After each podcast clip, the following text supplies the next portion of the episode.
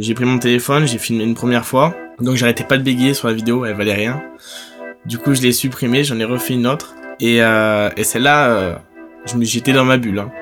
Donc euh, je me suis mis à pleurer sur la vidéo, donc des vraies larmes, hein. c'était pas du fake ou quoi que ce soit, c'est vraiment j'étais dans ma bulle, limite je me souvenais même pas que je tenais mon téléphone euh, devant moi quoi. Et dans le même élan, donc je finis la vidéo, je la réécoute, je la poste direct sur Instagram, et là je me dis merde, putain je me dévoile, je me suis dit Loïc qu'est-ce que tu fais là? Supprime-la, t'es en train de faire de la merde, supprime-la, sinon tu vas te faire... Euh... J'ai pas envie que tout le monde sache. Et au moment où j'essaie de la supprimer, ben mon téléphone il s'éteint. Lui c'est Loïc. En 2019, il publie une vidéo sur Instagram pour retrouver sa famille biologique. Il avait perdu la trace de ses proches depuis son enfance parce qu'il avait été placé dans un foyer à l'âge de 2 ans.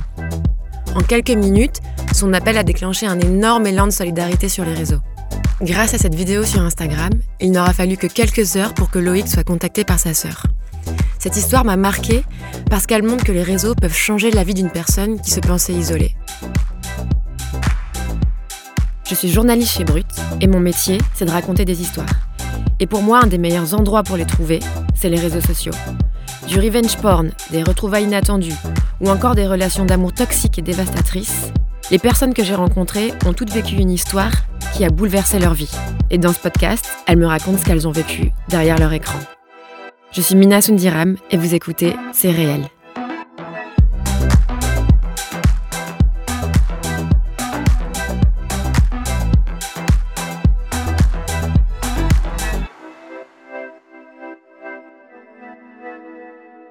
Salut Loïc.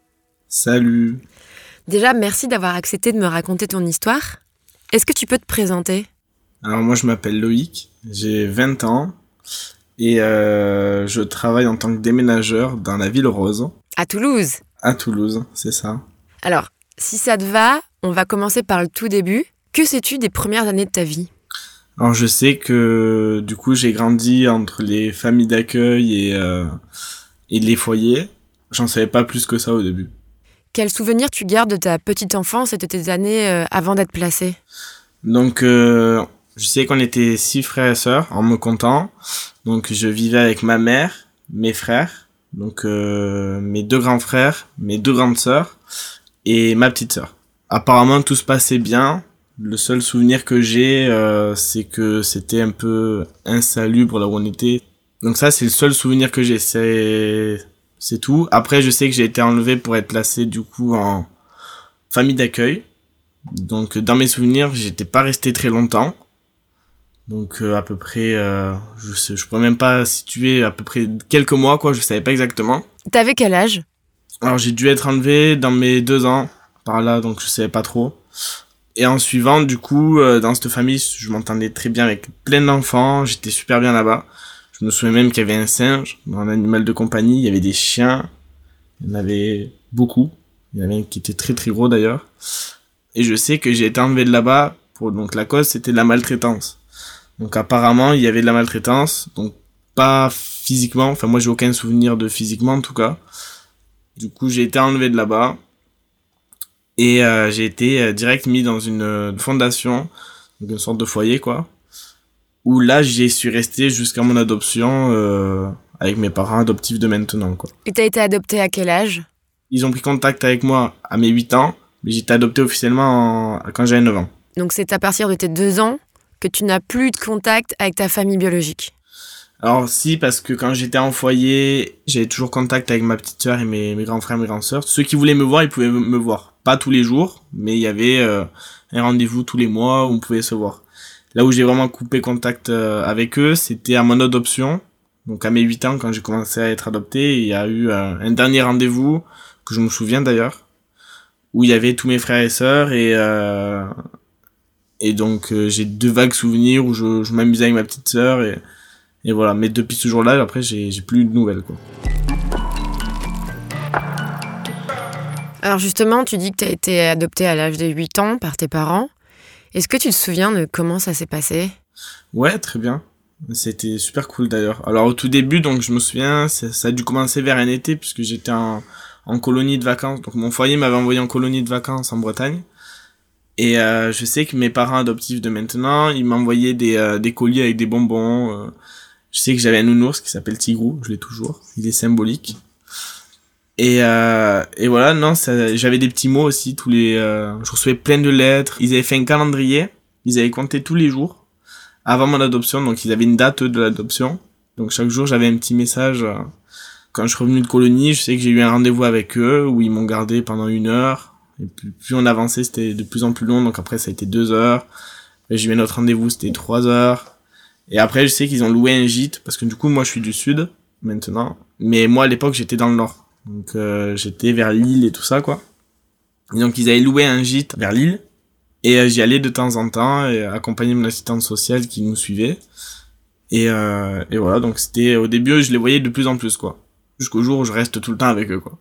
Et donc, j'imagine qu'il y a eu un juge. c'est ça. Pour ton adoption, est-ce que tu te souviens un peu de comment ça s'est fait? Alors du coup, pour moi, c'est pour ça que je dis j'ai été adopté en quand j'avais 8 ans. Mais euh, officiellement, en... Ouais, en 2009, j'ai été jugé donc pour une adoption plénière. Euh...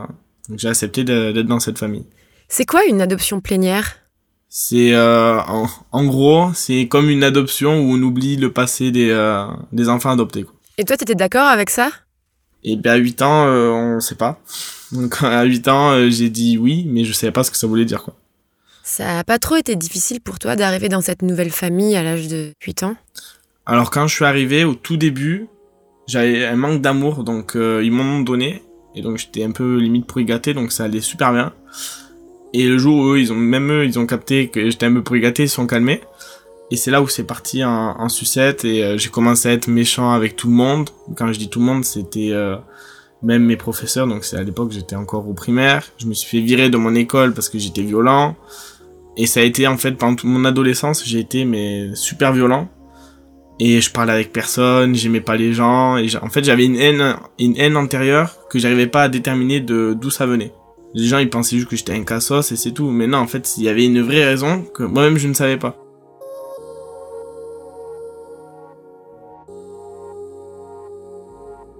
Et euh, tes parents, tu les aimais quand même? C'est difficile, non, d'arriver dans une famille avec des gens que tu connais pas et voilà, c'est ton nouveau papa, c'est ta nouvelle maman. Alors les aimer, oui, j'ai toujours aimé, mais c'est je leur je l'exprimais pas déjà, je le montrais pas, et j'ai toujours un minimum de reconnaissance. C'est des gens qui ont qui m'ont voulu, ils ont fait, ils sont battus pendant très longtemps parce que pour adopter, là on voit ma phase à moi, mais leur phase à eux aussi est difficile. Ils ont quand même galéré pendant deux ans à faire les dossiers. Il faut qu'il y ait des témoins dans la famille qui prouvent que ils peuvent garder des enfants. Il y a, il y a c'est une vraie enquête, hein, donc euh, ils ont passé comme des sortes d'examens pour m'avoir, quoi. Et donc ça prouve quand même qu'ils m'ont voulu, quoi. Et quand t'étais euh, comme ça, un peu dans le rejet, en colère, eux, ils étaient comment avec toi? Tout le temps, ils ont essayé de m'apaiser. Juste, euh, bah, à un moment donné, ils ont, ils ont eu marre. Hein. Comme, euh, comme tout parent, on aurait eu marre avec, avec ses enfants. À partir du moment où je, dans une année scolaire, j'ai plus de 7 conseils discipline, à un moment donné, ça va plus, quoi. C'est complètement normal. Donc, donc c'est parti un peu en sucette, puisque du coup ils me, ils m'engueulaient, mais bon, comme moi je m'en foutais un peu, ben je leur gueulais dessus. Et puis eux, à un moment donné, ils ont, ils ont failli jeter l'éponge, ils ont failli abandonner.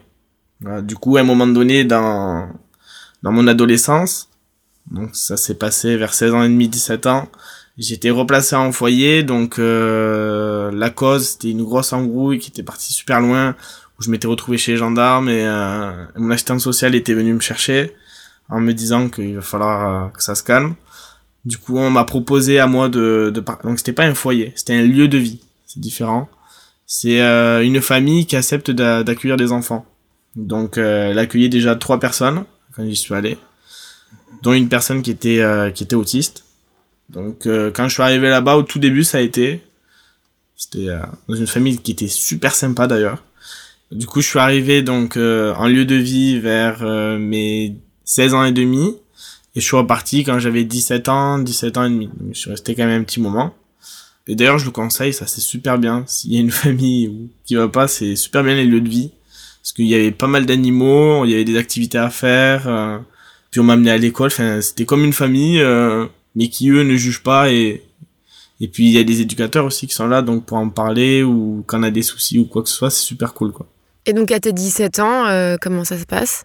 Donc à mes 17 ans, c'est toujours pareil, euh, j'allais pas super bien, mais il y a eu un événement, donc, euh, donc ça devait être en 2019. j'ai euh, j'ai perdu mon grand-père. Et euh, je suis devenu très très proche de mon meilleur pote.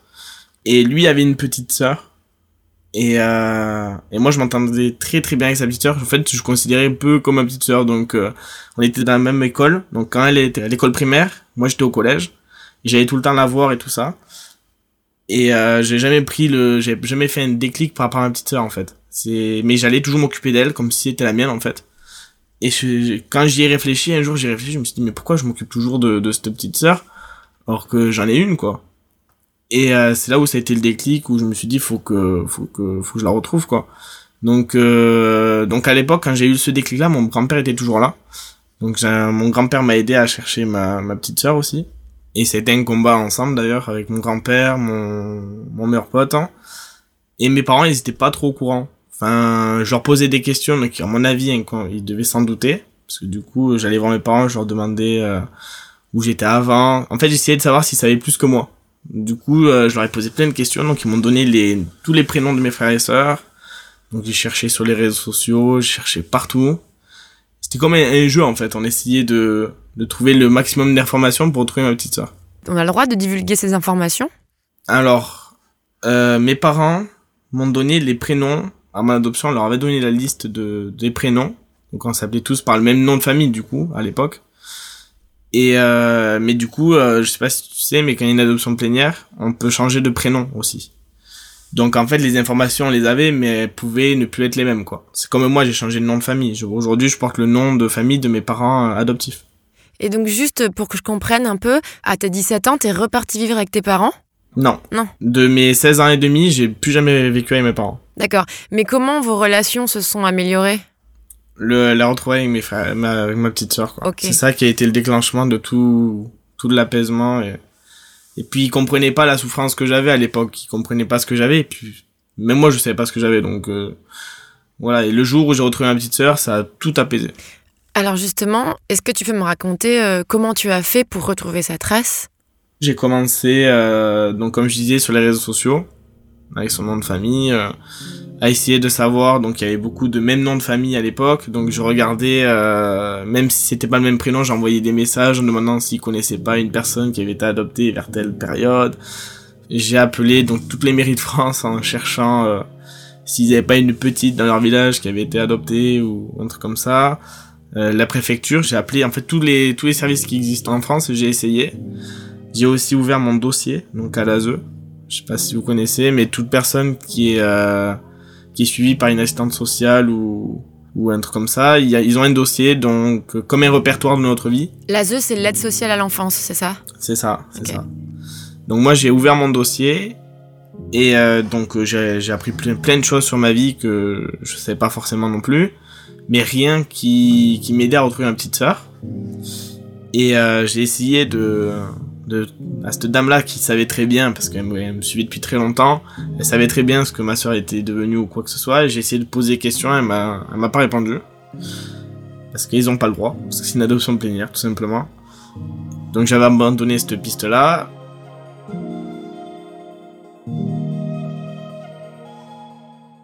je sais pas si vous connaissez Ramus R A M O U S sur les réseaux sociaux. Donc c'est une personne qui est connue pour faire des maintenant je le sais mais à l'époque je le savais pas des vidéos fake un peu donc euh, pour faire le buzz quoi. Et à l'époque il avait fait une vidéo de lui où il racontait que euh, il recherchait sa famille euh, donc sa son ex-femme avait pris ses enfants et qu'il avait plus de contact avec. Et cette vidéo là elle avait tourné comme pas possible et je lui avais envoyé un message à ce monsieur en lui disant que je, ben, je lui donnais tout mon courage aussi que je comprenais ce que c'était de d'avoir perdu quelqu'un et tout ça et, euh, et quelques mois plus tard, je me suis dit pourquoi je fais pas pareil? Parce que sa vidéo elle avait tourné à, fond quoi. Et euh, ça me trottait dans la tête et un jour j'ai fait euh, donc la fameuse vidéo qui m'a permis de retrouver ma petite sœur. Je l'ai faite. J'ai pris mon téléphone, j'ai filmé une première fois. Donc j'arrêtais pas de bégayer sur la vidéo, elle valait rien. Du coup je l'ai supprimée, j'en ai refait une autre. Et, euh, et celle-là, euh, j'étais dans ma bulle. Hein. Donc euh, je me suis mis à pleurer sur la vidéo, donc des vraies larmes, hein. c'était pas du fake ou quoi que ce soit, c'est vraiment j'étais dans ma bulle, je me... limite je me souvenais même pas que je tenais mon téléphone euh, devant moi quoi. Et dans le même élan, donc je finis la vidéo, je la réécoute, je la poste direct sur Instagram, et là je me dis merde, putain je me dévoile. Alors faut savoir que dans tous mes amis, à part mon meilleur pote et mon grand-père, toute ma famille, personne ne connaissait mon histoire entière. Ils connaissaient euh, que j'étais adopté et c'est tout. Donc euh, cette vidéo-là, elle avait quand même un impact important pour moi du moins, puisque les gens ne savaient rien quoi. Quand je l'ai mise, je me suis dit Loïc, qu'est-ce que tu fais là? Supprime-la, t'es en train de faire de la merde, supprime-la, sinon tu vas te faire... Euh, j'ai pas envie que tout le monde sache. Et au moment où j'essaie de la supprimer, ben, mon téléphone il s'éteint. Ah. Donc moi j'étais à, je me souviendrai, j'étais à l'église de mon village. Donc euh, à 10 minutes à pied, j'ai j'ai couru, j'ai fait un sprint euh, comme pas possible jusqu'à chez moi. Donc à l'époque j'avais un iPhone 5S. Je le branche, donc l'iPhone 5S il met 15 minutes à se rallumer. Il se rallume et je vois que la vidéo elle avait déjà, euh, je sais plus, mais elle devait avoir déjà 10 000 vues. Et euh, plein de commentaires, plein de messages en me disant mec franchement je te connais depuis très longtemps mais je savais pas que t'avais vécu tout ça donc on comprend mieux pourquoi tu réagissais comme ça, ça, ça. En tout cas bon courage, on, on va faire tourner cette vidéo là et tu vas y arriver quoi. Et j'avais reçu, mais déjà, euh, une centaine de messages comme ça. Et c'est là où je me suis dit, bon, je vais peut-être laisser un petit peu plus longtemps que prévu, voir si ça peut donner quelque chose. Et euh, toute la soirée, ça avait été comme ça jusqu'à minuit, je me souviens, j'étais resté. Et à minuit et demi, je me dis, bon, je vais éteindre mon téléphone et je vais aller dormir. Et ça s'était calmé, puisque les gens à minuit dorment, forcément. Mhm. Et là, d'un seul coup, ça, mon téléphone, il commence à revibrer dans tous les sens. Je vois qu'il y avait Big Flo, qui m'avait envoyé un message en me disant, euh, mec, tu sais, les, histoires de frères et sœurs, ça me touche beaucoup. J'ai partagé et euh, du coup c'était parti en sucette. Euh, il y avait tous les gens de YouTube qui ont partagé et c'est devenu ben, une vidéo qui était euh, tournée dans tous les sens.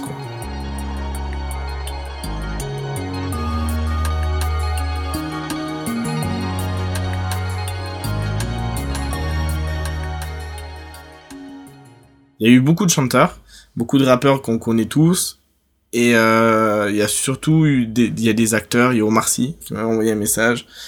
Et c'était beau, quoi. Il y avait tout le monde qui partageait et tout le monde... Alors pourtant, dans cette vidéo-là, je les interpellais pas, quoi. Je leur disais pas, euh, les gens connus, partageaient ça.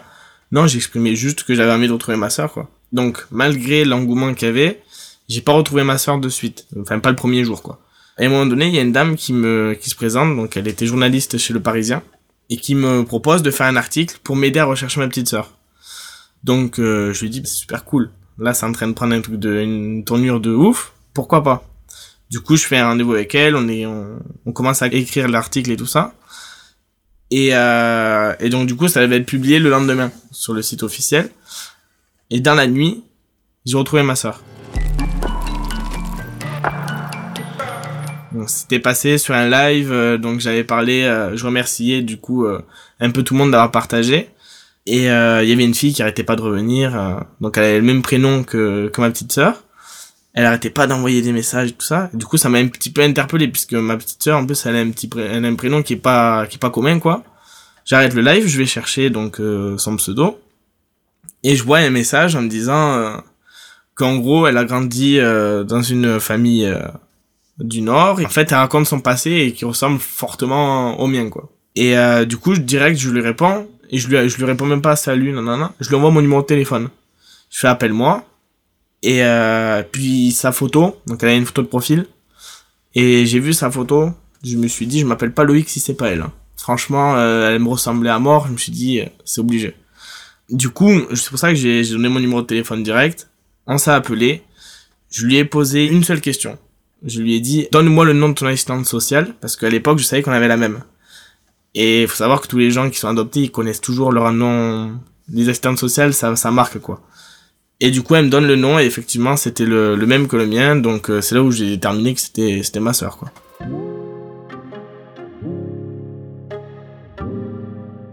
Et quand est-ce que tu l'as revue?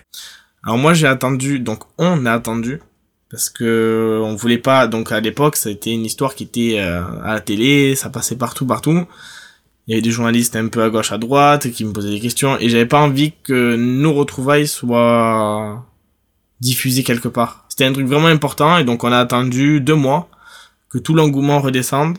Donc on a donné une nouvelle à personne et on s'est vu. Euh, pour la petite histoire, j'ai été dans une maison qu'elle avait un peu plus dans le sud et j'y étais allé en stop. Mmh. C'était un mec qui avait partagé la vidéo qui m'a ramené jusqu'à là-bas. Ah oui, il y avait vraiment une grosse solidarité euh, nationale. C'était un mec qui est arrivé à fond, hein, il roulait comme un taré.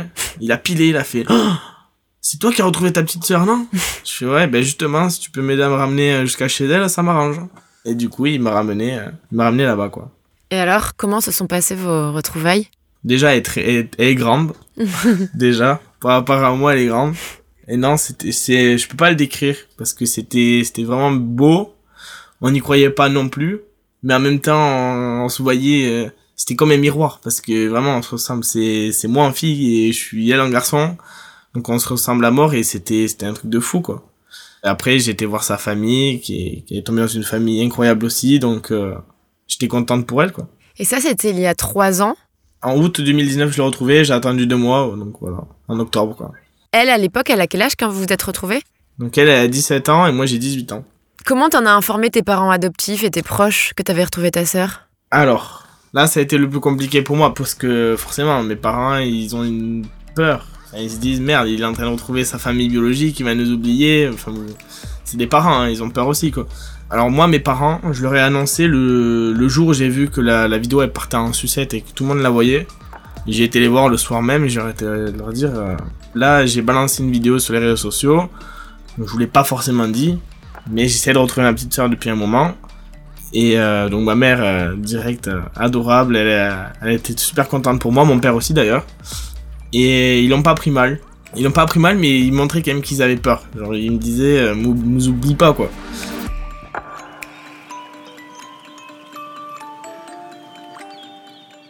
Et alors, depuis, euh, est-ce que t'en as appris un peu plus sur tes origines, d'où tu viens, sur ta famille biologique? Donc euh, sur le moment, ouais, j'ai eu beaucoup beaucoup d'infos, mais c'était des infos euh, que j'avais de gauche à droite. Enfin, j'avais retrouvé ma sœur et puis puis voilà quoi. Par contre, du coup, il y a il y a maintenant un mois, c'est vrai que j'ai eu vraiment une envie forte de de retrouver que de, de ma partie de mon histoire à moi. Donc sans parler de mes frères et sœurs, juste moi. Donc j'ai été invité à une communion de de ma famille biologique à dans le Nord. C'était la première fois depuis mon adoption que je repartais dans le Nord d'ailleurs je me suis dit c'est peut-être l'occasion que j'essaie d'en savoir plus et qu'en plus je, je remercie les gens qui font que je suis la personne que je suis aujourd'hui quoi.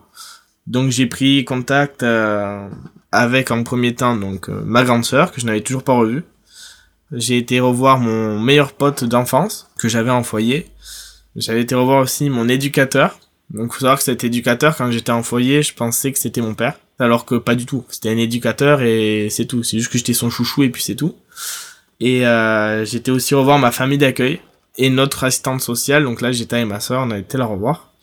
Donc c'est là où j'ai appris plus de choses que de tout ce que je vous ai raconté du coup. J'ai appris euh, que finalement, je suis pas resté que quelques mois en famille d'accueil, mais que je suis resté plutôt cinq ans en famille d'accueil et que j'étais resté moins de temps en fait en foyer. Donc en foyer, je suis resté que un an.